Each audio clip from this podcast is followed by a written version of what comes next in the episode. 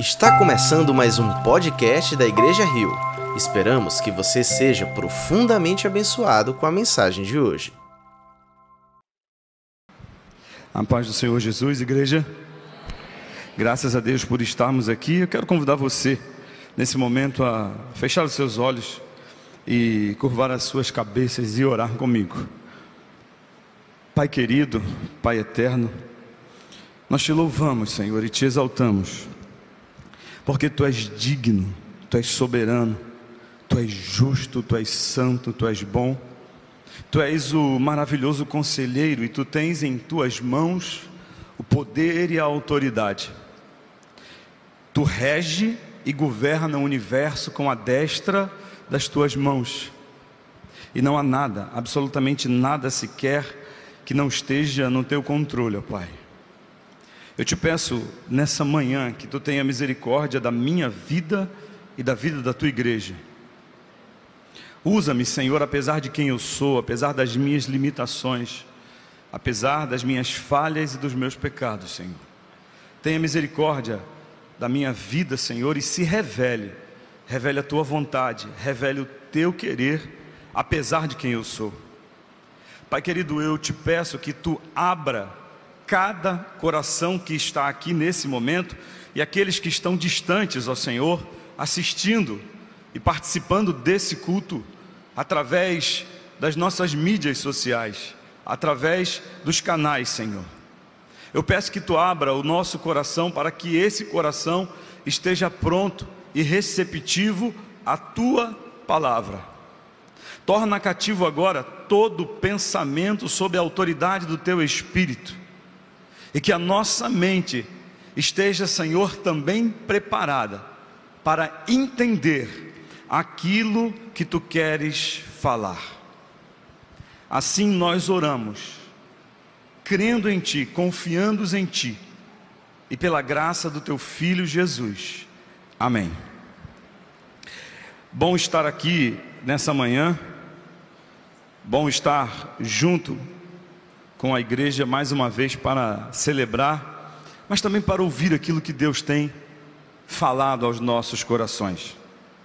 Eu quero pedir que você, por gentileza, abra sua Bíblia no livro de Abacuque, no capítulo 1.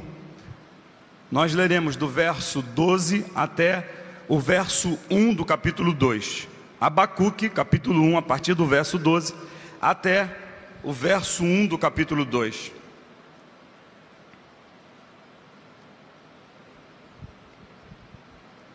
Diz assim a palavra do Senhor: Senhor, tu não és desde a eternidade, meu Deus, meu santo, tu não morrerás. Senhor, tu designaste essa nação para executar juízo. Ó rocha, determinaste que ela aplicasse castigo. Teus olhos são tão puros que não suportam ver o mal. Não podes tolerar a maldade. Então, por que toleras os perversos? Por que ficas calado enquanto os ímpios devoram os que são mais justos que eles? Tornaste os homens como peixes do mar, como animais que não são governados por ninguém. O inimigo puxa todos com anzóis, apanha-os em sua rede e nela os arrasta. Então alegra-se e exulta.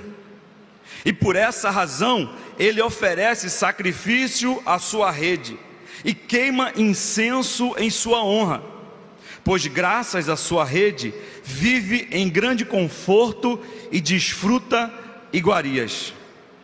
Mas continuará ele esvaziando a sua rede, destruindo sem misericórdia as nações? Ficarei eu no meu posto de sentinela e tomarei posição sobre a muralha.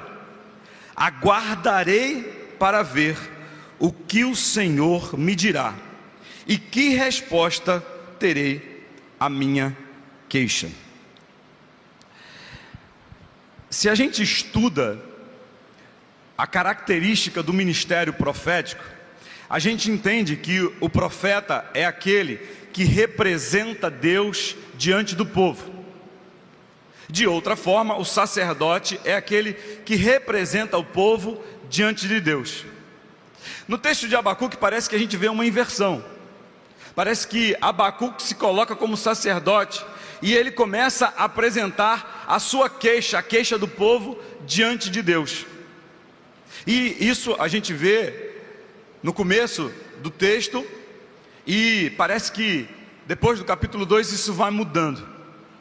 Mas talvez você esteja perguntando assim: por que então que a gente precisa estudar, aprender sobre Abacuque?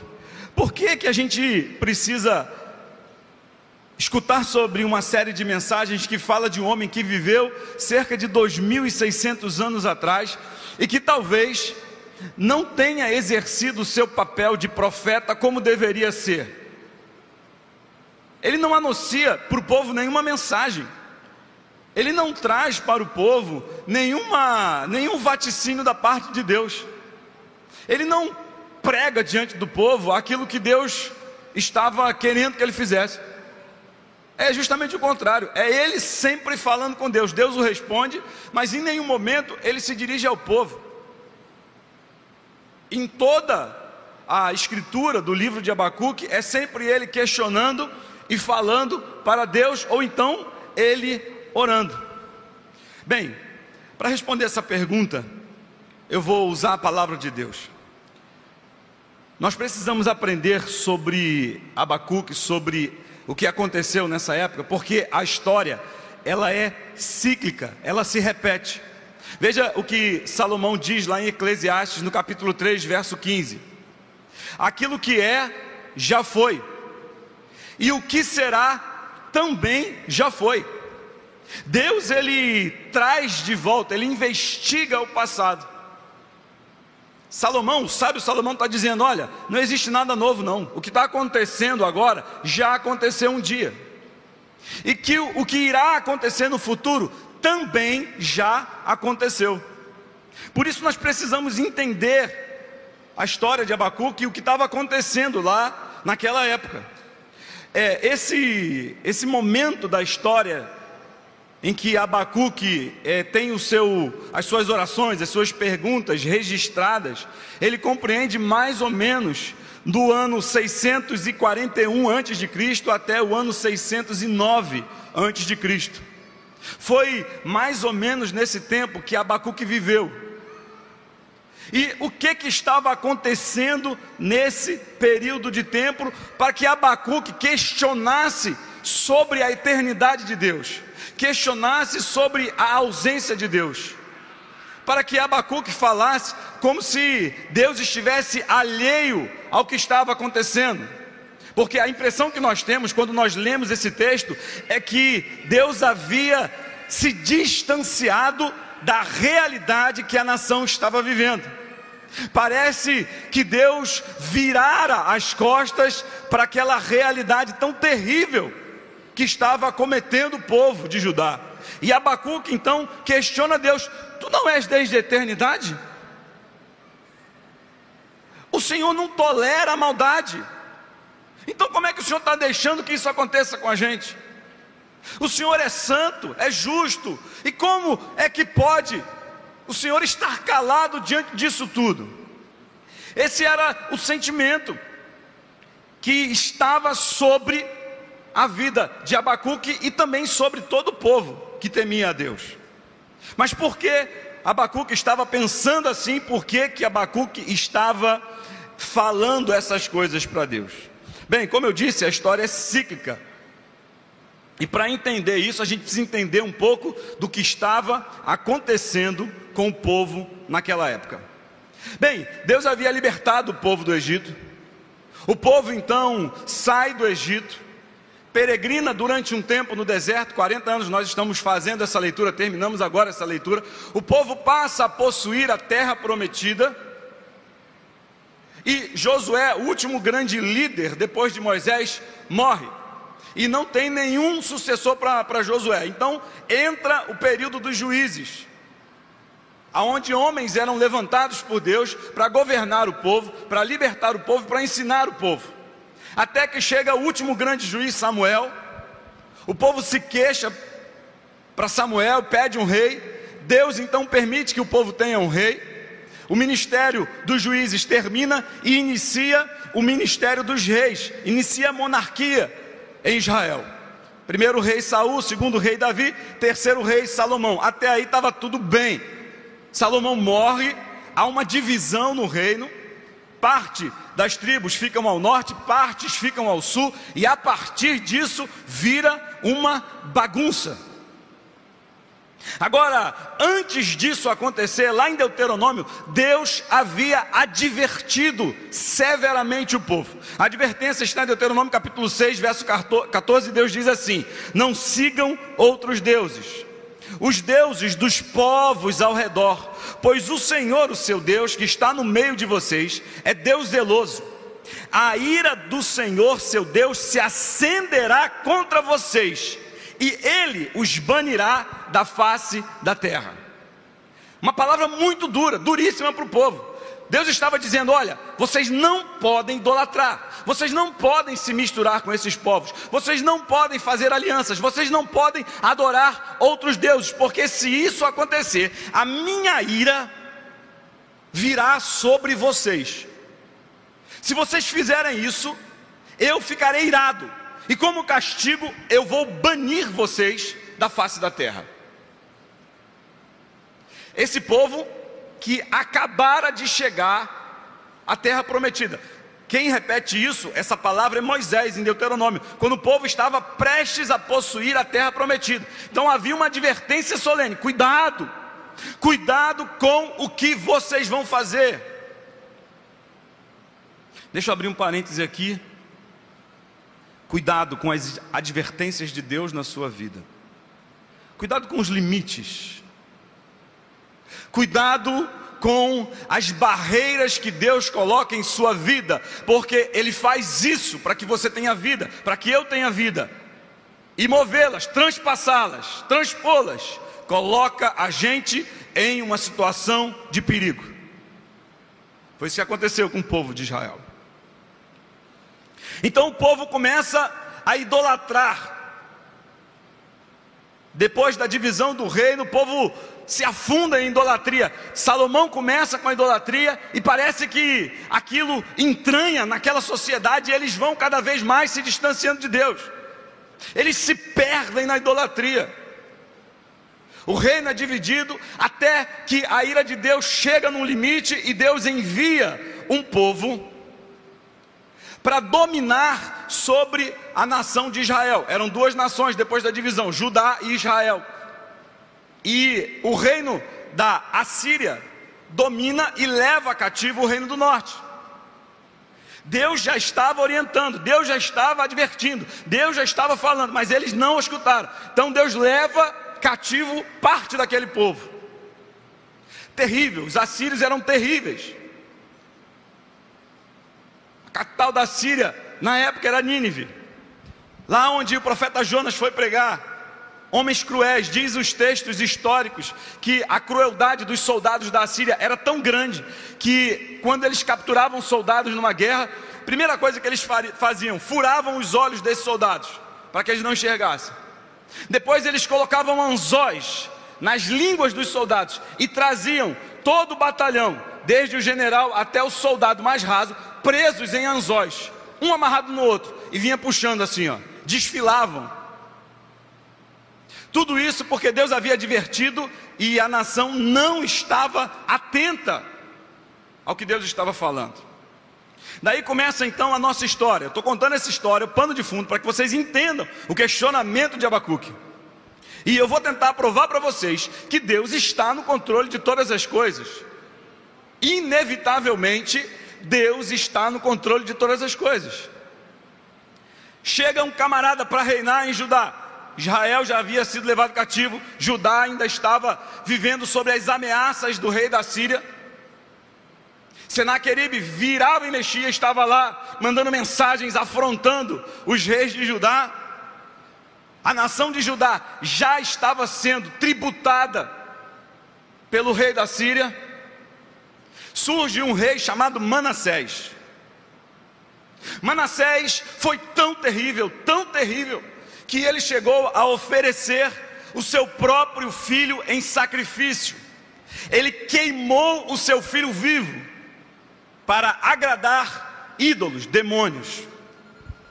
Então ele tem acrescentado culpa sobre culpa sobre a sua vida e sobre a vida da nação, porque tudo o que o líder fazia repercutia na nação. A nação se espelhava no líder, e toda vez que o líder pecava, a nação copiava, reproduzia esse comportamento pecaminoso. E Manassés fez coisas tão terríveis, que diz o texto bíblico, lá em 2 Reis capítulo 21, que Jerusalém se encheu de sangue. E quando a Bíblia fala isso, é o sentido literal. A nação estava dominada pela maldade, pela perversidade. Então era possível que quando você caminhasse em Jerusalém, você se sujasse com o sangue da perversidade, da violência que dominava aquela nação. Tudo por conta de Manassés. E esse sangue, diz a Bíblia, que era sangue inocente. Pessoas justas, pessoas boas, pessoas honestas, estavam pagando com a sua própria, própria vida pela maldade, pela idolatria, pela imoralidade de um rei corrupto. A ira de Deus se acende de tal maneira que ainda nesse texto, no mesmo capítulo, capítulo 21 de, de 2 Reis, Deus dá uma sentença pesadíssima contra Manassés. Diz assim o texto: Portanto, assim diz o Senhor, o Deus de Israel: causarei uma tal desgraça em Jerusalém e em Judá, que os ouvidos de quem ouvir a respeito ficarão zumbindo. Deus está dizendo assim: ó, se preparem, porque vocês não sabem o que eu vou fazer. Eu vou fazer algo tão terrível, mas tão terrível, que quem escutar vai ficar com o ouvido zumbindo. Sabe aquele barulho de vez em quando que a gente ouve e fica lá dentro do ouvido assim? É isso que Deus está dizendo. Vocês não têm noção do que vocês estão fazendo. Vocês não, não têm noção da ira que vocês estão me provocando. E eu vou responder. Então Deus dá uma sentença. Ele diz assim no versículo 13: Estenderei sobre Jerusalém o fio de medir utilizado contra Samaria, e o prumo utilizado contra a família de Acabe, o rei de Israel, que já havia experimentado o juízo de Deus através do rei da Síria. Já tinham destruído já Samaria, que era a capital do reino do norte. E aí ele diz: Limparei Jerusalém como se limpa um prato, lavando e virando de cabeça para baixo. Abandonarei o remanescente da minha herança e o entregarei nas mãos dos seus inimigos. Serão despojados e saqueados por todos os seus adversários, pois fizeram o que eu reprovo e me provocaram a ira, desde o dia em que os seus antepassados saíram do Egito até hoje. Aquele povo estava irritando Deus. E Deus está dizendo: eu vou exercer juízo, eu vou exercer a minha ira sobre vocês. Depois disso, parece que Deus ele sempre dá uma oportunidade. Parece não, Deus sempre dá uma oportunidade. Deus sempre levanta alguém piedoso. Deus sempre levanta alguém bom. Manassés morre, entra Amon, filho de Manassés, que faz exatamente o que o pai dele fazia. E depois entra um rei chamado Josias, que começou a governar com oito anos de idade. Josias promove então a maior reforma religiosa desde a época de Moisés. O texto diz, texto de segundo reis diz que nem antes e nem depois de Josias houve um rei como ele, que se voltasse para o Senhor de todo o seu coração, de toda a sua alma e de todas as suas forças, de acordo com a lei de Moisés. No meio daquele caos, Deus levanta um homem chamado Josias, e esse homem faz uma reforma religiosa tremenda em Judá. Ele destrói os altares idólatras, ele queima os ídolos, ele constitui novamente os sacerdotes, ele restaura as festas religiosas, ele celebra a Páscoa e diz que nenhuma das festas da Páscoa foi como aqui Josias celebrou. É Deus sempre, de alguma forma, providenciando a restauração. Deus sempre está atrás do povo, mesmo em meio àquele pecado que eles estavam cometendo. Acontece que Josias vai para uma guerra contra Faraó e Faraó Neco mata Josias. Josias morre nessa batalha. E tudo aquilo que Josias havia feito toda a reforma religiosa que ele estipulou, que ele executou em Jerusalém, em Judá, é esquecida. Tudo aquilo que ele havia feito fica no passado. Nesse meio tempo, o povo babilônico, que era aliado do rei da Assíria, era o império da Assíria que também agrupava os babilônios. Eles se revoltam contra o rei da Síria.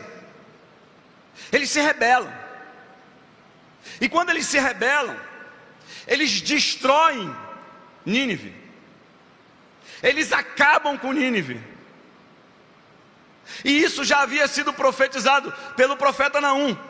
Naum capítulo 1, versículo 7 diz assim: O Senhor é bom um refúgio em tempos de angústia. Ele protege os que nele confiam, mas uma enchente devastadora dará fim a Nínive. Enquanto aqueles problemas estão acontecendo em Jerusalém, Deus não está ausente da história. Deus continua atuando, Deus continua trabalhando. Ele levanta um profeta lá chamado Naum, que provavelmente não conheceu Abacuque, e envia esse profeta até Nínive e prega para Nínive, mas Nínive não ouve. Então Deus levanta um povo que já era vassalo dos assírios, que eram os babilônios, levanta esse povo e destrói a Assíria. Lembra que a Assíria levou cativo o povo de Israel? Deus então começa a executar juízo contra a Assíria através dos babilônios. Abacuque não estava sabendo dessa história. Abacuque estava vendo só um pedacinho. Mas enquanto ele via um pedacinho, Deus estava trabalhando no todo.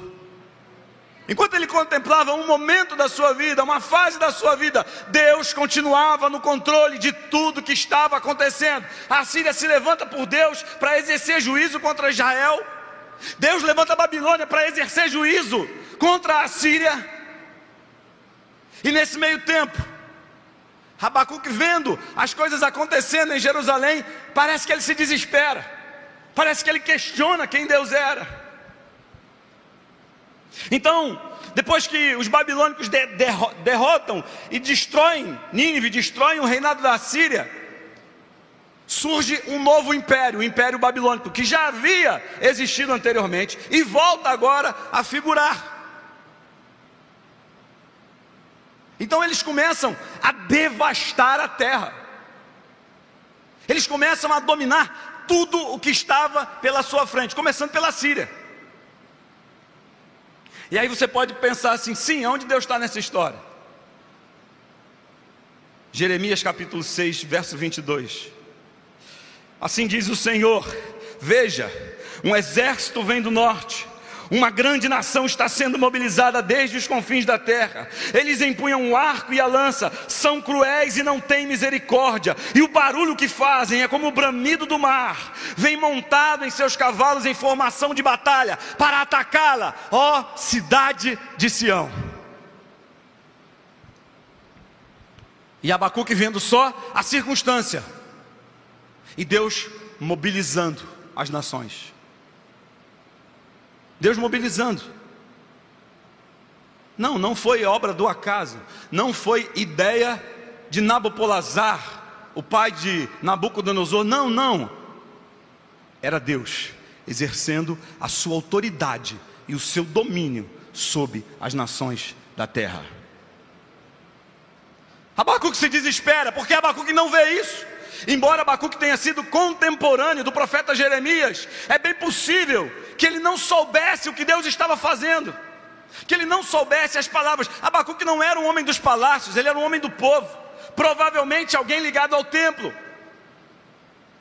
Mas ele não sabia que enquanto estava todo mundo desesperado, Deus estava controlando todas as coisas. Josias morre, então esse faraó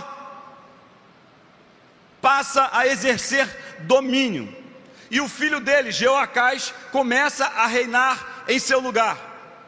Reinou apenas três meses, apenas três meses,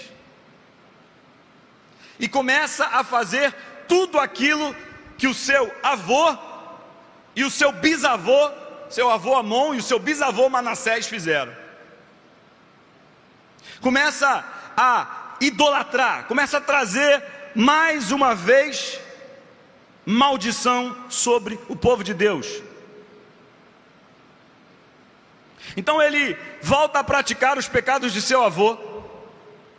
Então Deus usa mais uma vez o faraó Neco que depõe Jeoacás, prende Jeoacás, coloca um novo rei no lugar, Eliakim, e muda o nome de Eliakim para Jeoaquim, e passa então a exigir um tributo altíssimo do povo de Judá. Qual era o tributo? Preste atenção: três toneladas e meia de prata e 35 quilos de ouro. Lembrando que Judá era uma nação bem pequenininha. Se a gente fosse atualizar esses valores hoje, para os dias de hoje, seria algo em torno de mais ou menos 30 milhões. Então, Joaquim, que passa a governar a terra, mas é vassalo do rei do Egito, para cumprir as exigências do Faraó, vai buscar esse dinheiro aonde? No povo. A guerra, a crise, o caos instaurado, e quem paga a conta? O povo. Será que a gente está vivendo alguma coisa parecida com isso? Será que existe alguma similaridade? Ou será que não?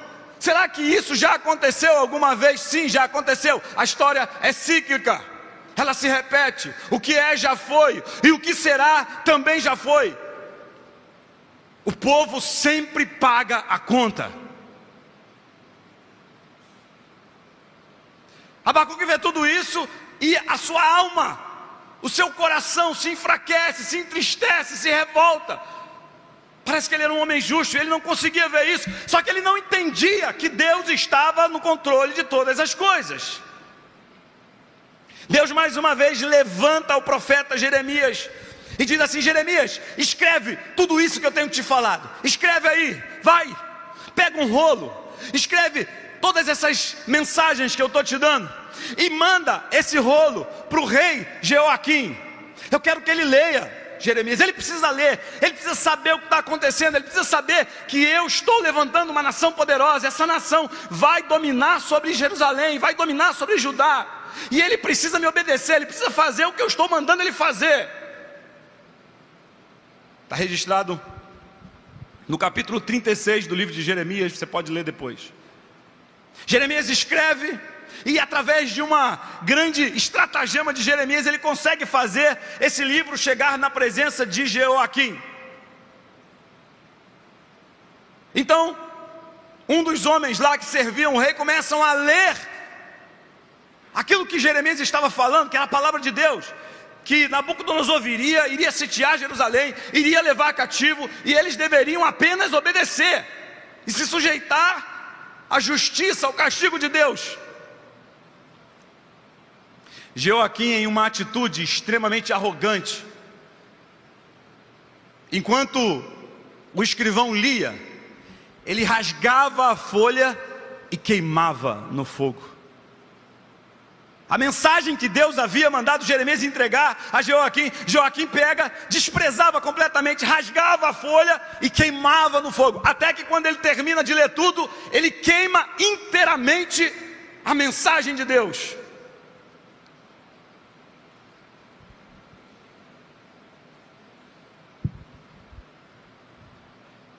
Isso que estava acontecendo.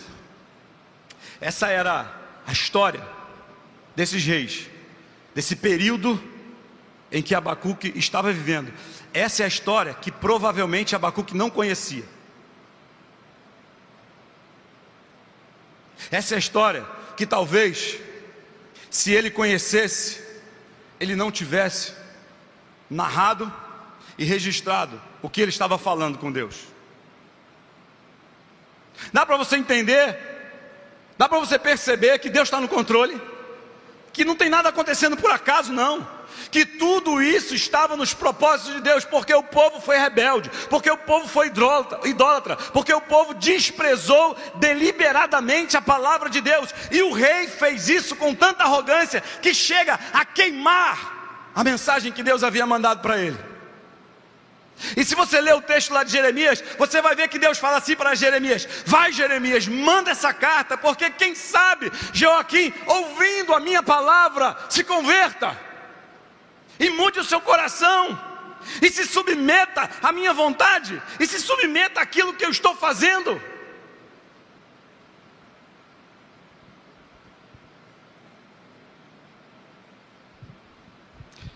Joaquim não ouve e o inevitável acontece.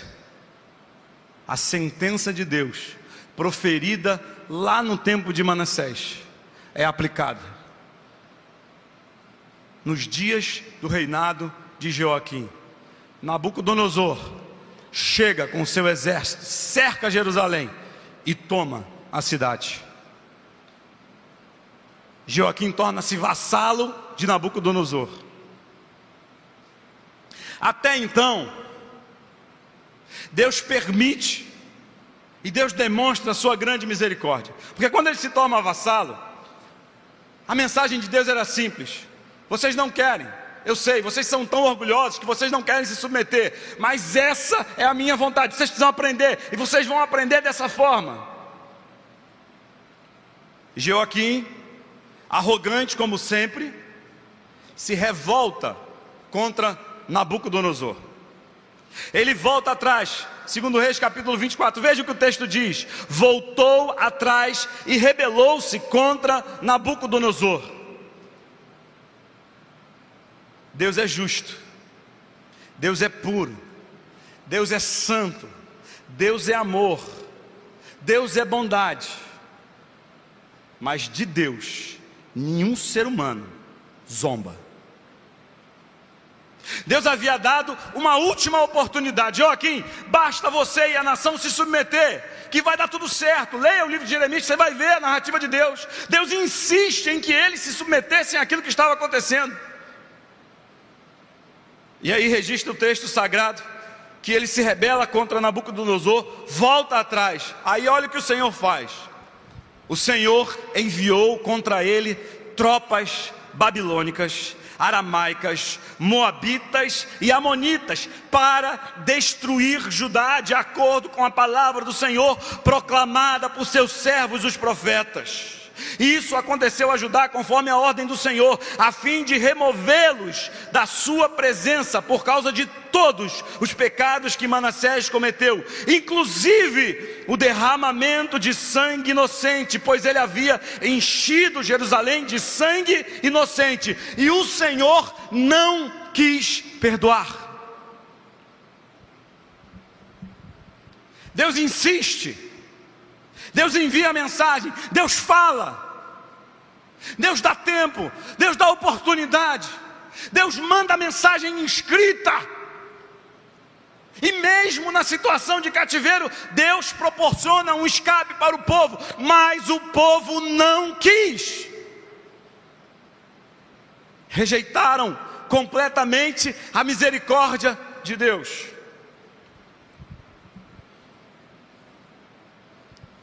Esse período de grandes incertezas, de crise, morais e espirituais, que abalavam a sociedade, que Abacuque estava vivendo. Mas Abacuque não conhecia a história toda, ele só conhecia um pedacinho.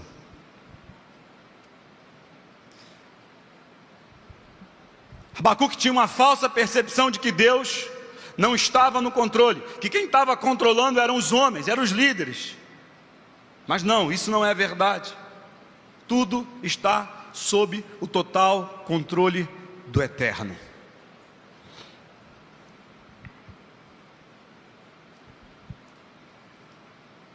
Os líderes do povo de Judá achavam que eles poderiam fazer o que eles quisessem. Eles achavam que eles poderiam agir conforme a sua própria vontade. Eles achavam que eles detinham o controle da situação. E por isso, Joaquim se revolta contra Nabucodonosor e vai procurar ajuda no Egito mas ele não tinha controle, ele não sabia nem sequer o que estava fazendo.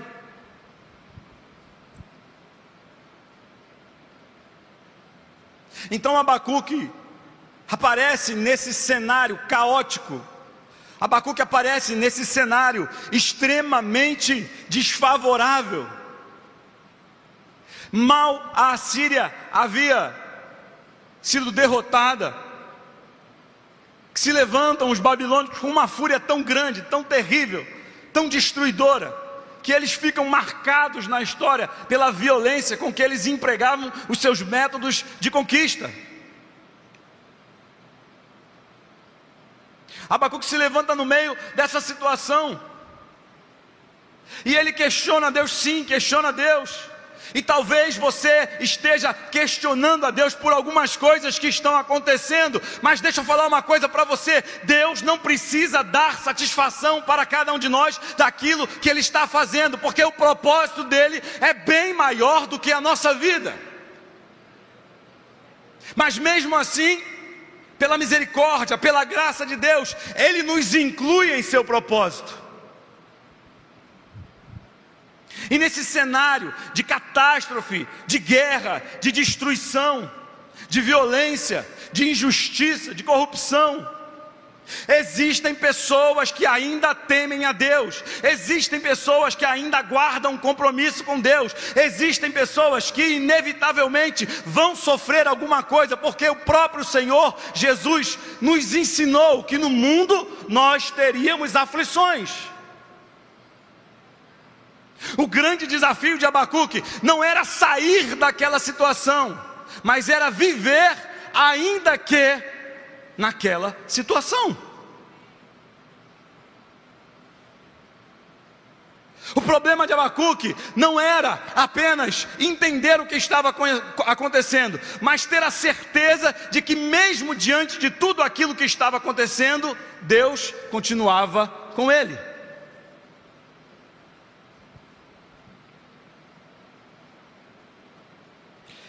A história de Abacuque representa a jornada espiritual de um ser humano, que vai da dúvida à adoração, da incerteza à fé, da angústia à segurança em Deus. Durante seus questionamentos, ele vai gradativamente avançando por essas mudanças. Mas isso não acontece num vácuo, isso não acontece de repente, isso não acontece instantaneamente, é um processo. É um processo em que ele, cada momento, vai aprendendo e vai conhecendo mais a Deus. Se o centro do Evangelho é a transformação que se opera pela graça de Jesus, mediante a fé no sacrifício dele, o livro de Abacuque, através dessa visão do profeta, também demonstra essa transformação. Ele também aponta para a gente que através da vida do profeta é possível entender e ver claramente a mensagem do Evangelho. Porque a mensagem do Evangelho não é apenas a ausência dos problemas. A mensagem do Evangelho não é o mar de rosas, não é o deleite físico e espiritual. A mensagem do Evangelho não é estar é, vivendo alheio aos problemas. Não, a mensagem do Evangelho não é sobre isso.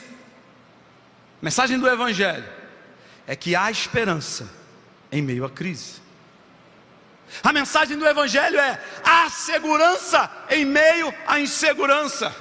A mensagem do Evangelho é a paz em meio à guerra. A mensagem do Evangelho é Deus cuida de você, mesmo que o mundo inteiro caia mesmo que os montes se levantem, mesmo que o mar se revolte, mesmo que as ondas façam submergir tudo que existe, se você confia em Deus, você está seguro. Algumas vezes é preciso que uma catástrofe, que uma crise venha para terminar outra. Às vezes é preciso que uma tragédia aconteça para que os corações sejam amolecidos e o Espírito Santo convença os homens. Às vezes é necessário que alguma coisa ruim aconteça conosco, porque Pedro diz assim em sua carta que os mais belos hinos e poesias, eles foram compostos em momentos de tribulação. Orar quando tudo está bem é fácil, é mole, é tranquilo. Mas as verdadeiras orações são forjadas no meio do fogo. É lá que o coração fica mais amolecido. É lá que as lágrimas brotam com mais sinceridade. É lá que as palavras falam aquilo que está no nosso coração e não apenas refletem um estado de espírito, mas sim uma verdade interna. Por isso que Abacuque confronta Deus e diz: Tu não és eterno? Aonde você está? Que toleras a maldade. Diz um ditado que marinheiro habilidoso não se faz em mar sereno. Crente de verdade é forjado no calor da batalha. Achavam que a igreja ia morrer, porque os imperadores estavam mandando matar todo mundo. A igreja estava sendo ferozmente perseguida. Crentes morriam, e talvez o banho de sangue de Manassés fosse fichinha perto do que estava acontecendo em Roma. Famílias inteiras eram queimadas vivas nas ruas. Por isso que Pedro diz: para que vós possais resplandecer como luzeiros no mundo. Luzeiro era exatamente isso que o imperador fazia: pegava a família inteira, crucificava num poste e tacava fogo de noite. Ele achou que ia resolver o problema. Ele achou que ia acabar com o cristianismo, mas a cada crente que morria, o testemunho do Evangelho era pregado com a vida e com o sangue daqueles irmãos, e a mensagem crescia, e a mensagem se espalhava, e os soldados se convertiam, e o poder de Deus não estava reprimido por conta do problema, por conta da dificuldade, e nem por conta da circunstância adversa. Nós estamos acostumados com uma vida muito boa. Estava conversando com alguns irmãos alguns dias atrás e eles estavam dizendo assim: Ah, pastor, mas a, a gente não sabe o que é perseguição. É, realmente, a gente aqui no Brasil não sabe o que é perseguição. Vai em Cuba, pertinho. Colômbia.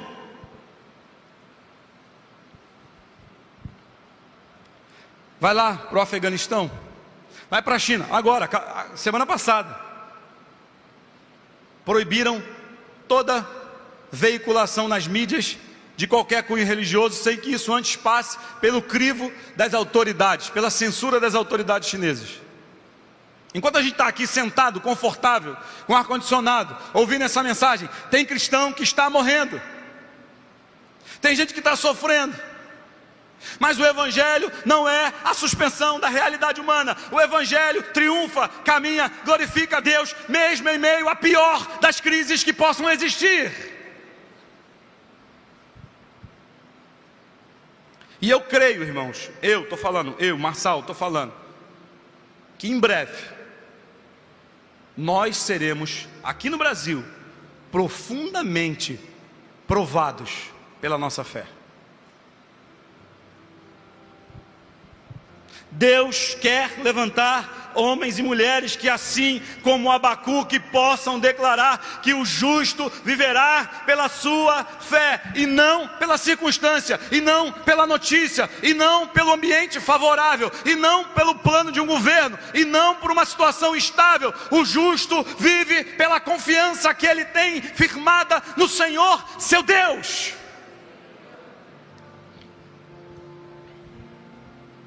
Abacuque é transformado nesse processo. E a partir do capítulo 2 ele começa a mudar o seu discurso. Ele começa a mudar o seu ponto de vista. E ele vai vendo que, peraí, não, tem alguma coisa diferente nesse negócio. Não, não é possível que Deus esteja alheio ao que esse pessoal está fazendo. E aí ele começa a mudar a sua forma de falar com Deus. Essa é a esperança que o Evangelho nos traz. Essa é a segurança que Deus nos dá. Eu já contei essa experiência aqui. E eu vou contar de novo. Graças a Deus, eu vivi a minha infância, a minha adolescência, a minha juventude dedicado à igreja. Eu, eu ficava tanto na igreja que até limpar a igreja eu limpava. Os irmãos que trabalhavam lá, os zeladores, quando eu chegava da escola, às vezes chegava do estádio, que eu chegava na igreja, tinha um zelador, irmão Ciro, que ele abria um sorriso desse tamanho assim. Porque ele sabia que eu ia ajudar ele. Aí eu ajudava, limpava a igreja. Arrumava as cadeiras, arrumava os bancos. Naquela época, a gente passava cera no chão da igreja. Era um tijolinho vermelho, assim, que passava cera. Ficava brilhando assim. Eu amava fazer isso. Eu estava quase todo dia na igreja. Aí eu fui ficando mais velho e tive que ir para o exército. Tentei sair, tentei sobrar, mas não consegui sobrar. E fui para o exército. Fui servir no pior quartel que tinha no Rio de Janeiro, na polícia do exército. Meu irmão, eu sofria eu não ia para casa, eu ficava mais tempo no quartel do que em qualquer outro lugar. Aquilo me causou um, prof, um profundo sofrimento, porque eu não podia ir para a igreja, não tinha como ir para a igreja. Era o tempo todo lá. E eu comecei a ficar meio revoltado com Deus. Aí um dia tinha um, um evento na igreja, uma festa, e quem é criado em igreja sabe o que, que eu estou falando. Uma festa lá no departamento que eu fazia parte, por acaso eu era o líder. E aí eu cheguei no dia da festa, que eu consegui uma dispensa no quartel para ir, e eu não sabia absolutamente nada do que estava acontecendo. Arrumaram uma farda lá do irmão para me colocar, que a calça entrou, parecia a vácuo. A camisa ficou assim, ó. A gravata ficou desse tamanho, porque ele era baixinho. Ai. Aquilo me revoltou profundamente. E nesse mesmo dia eu tinha que voltar para o quartel. E eu voltei para o quartel, tinha que estar lá numa missão de madrugada, e eu voltei para o quartel e eu fui chorando, falando com Deus, reclamando com Deus: Deus, eu estou aqui nesse lugar, Senhor, só provação. É punição adoidada, é serviço adoidado. Eu, eu não consigo fazer nada para você aqui, Senhor. Me deixa voltar para a igreja. Abre uma porta para mim sair desse inferno que é minha vida. Aí Deus falou assim para mim, claramente, dentro do ônibus. Deus falou assim: Meu filho, foi eu que te coloquei lá, e eu estou com você lá. Você é a minha igreja lá. Eu detestava aquele negócio lá, eu não gostava. Mas depois que eu ouvi essa palavra de Deus, em vez de ficar nove meses, eu fiquei seis anos lá. E para a glória de Deus, talvez alguns deles estejam assistindo essa mensagem, alguns amigos, hoje são pastores, são servos de Deus, porque mesmo em meio a situações adversas, Deus está levantando e sustentando a tua vida para que você seja um instrumento de Deus em meio ao caos, um instrumento de esperança em meio à desesperança, um instrumento de fé em meio às incertezas desse mundo. Você tem um Deus que não te abandona.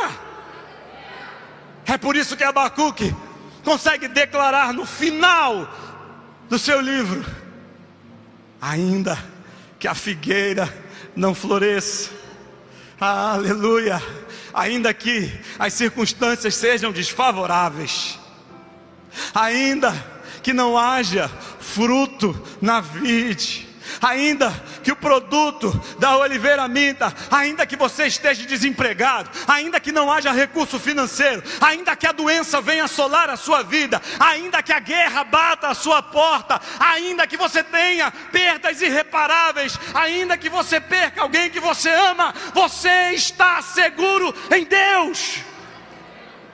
A mensagem do Evangelho fala sobre uma segurança ultra circunstancial.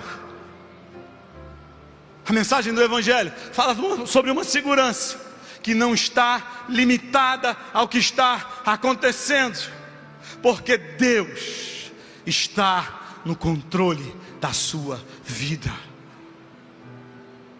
É por isso que nós podemos descansar. É por isso que nós podemos confiar em Deus. É por isso que a morte não pode nos amedrontar porque a graça de Deus é maior do que a vida. Rabacuque então passa por esse processo. Depois de questionar a Deus, ele começa a glorificar a Deus. E ele declara no final: Eu exultarei no Deus da minha salvação. Você está questionando a Deus? Você está perguntando a Deus por que, que isso está acontecendo? Você está querendo entender aí os caminhos de Deus na sua vida? Você está achando que essa guerra é o fim? Você está achando que a situação, o preço da gasolina, a inflação, que certamente vai chegar, é o fim? Não, não é o fim porque Deus é a nossa certeza, Ele é a nossa confiança, nele está depositada a nossa esperança. E se eu morrer? E se a vida acabar? A vida do crente não acaba. A vida do crente não termina.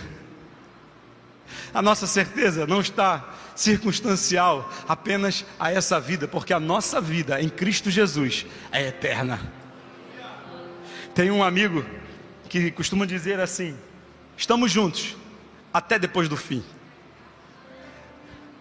Até depois do fim. É o que Abacuque está dizendo. Ainda que tudo isso aqui dê errado, eu estou contigo, Senhor, até depois do fim. Fique de pé nesse momento.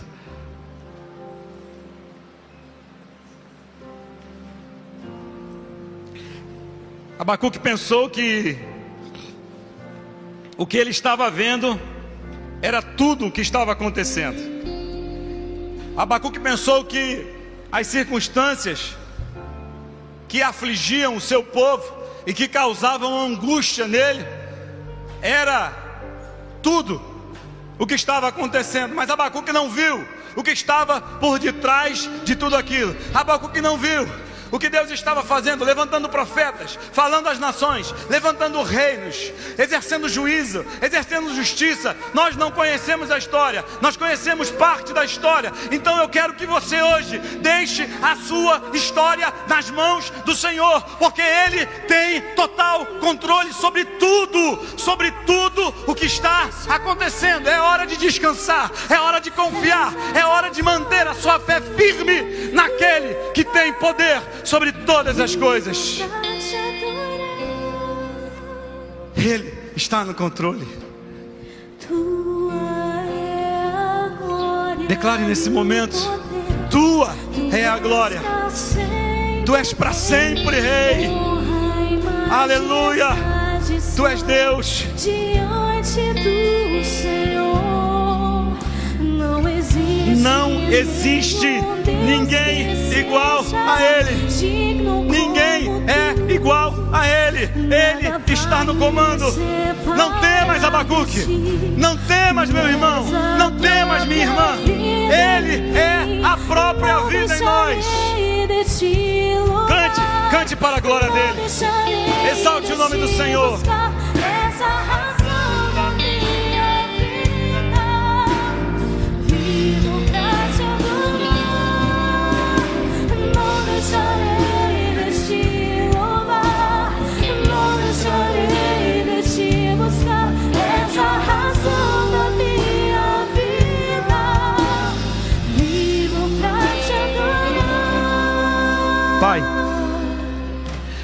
Nós nessa manhã, Pai, nesse final de manhã, nós podemos ver através da tua palavra, e não foi outra coisa, foi a tua palavra, nos revelou profundamente que tu está no controle de todas as coisas, e que mesmo não vendo, mesmo não sabendo o que tu estavas fazendo, mesmo não conhecendo o teu agir, o teu caminhar, mesmo não vendo, Senhor, que a história estava sendo desenhada conforme a tua vontade, mesmo assim, Abacuque pôde, através do seu sofrimento, dos seus questionamentos, através da sua jornada de conhecimento de ti, ele pôde aprender que tu estás no controle de todas as coisas. Ah, Deus, eu te peço nessa hora, Pai, que tu abra a nossa mente, o nosso coração, para que nós possamos ver além das circunstâncias, para que possamos entender além das coisas que nós conhecemos, que para além disso tudo, tu continua sendo Senhor sobre tudo e sobre todos. Que tu se assenta no trono, e no teu trono tu és o único que verdadeiramente governa o mundo, Pai. Ah, Senhor, nós te louvamos porque tu tens controle, Senhor, e nada passa desapercebido. Nada passa, Senhor amado, dos teus olhos. Por isso, nós não deixaremos de te louvar, assim como Abacuque, ainda que a figueira não floresça, ainda que não haja fruto na vide, ainda que tudo seja desfavorável, nós não deixaremos de te louvar. Louve, louve ao Senhor nessa manhã. Aleluia.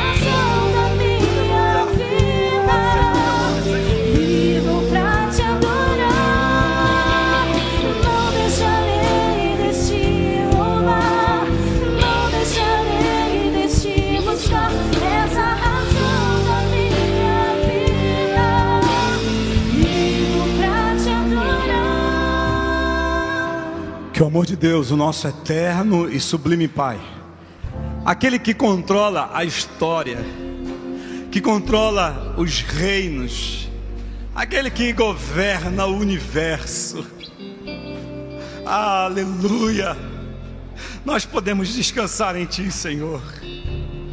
Que o amor do Filho, aquele que veio para nos dar a certeza da salvação, aquele que morreu para nos livrar de todas as circunstâncias, aquele que nos garantiu a vida eterna e que a consolação, a comunhão e o poder do Espírito Santo, aquele que está conosco todos os momentos, aquele que não nos deixa só, seja sobre todos nós, desde agora e para todo sempre, e todo aquele que crê nessa palavra, diga amém.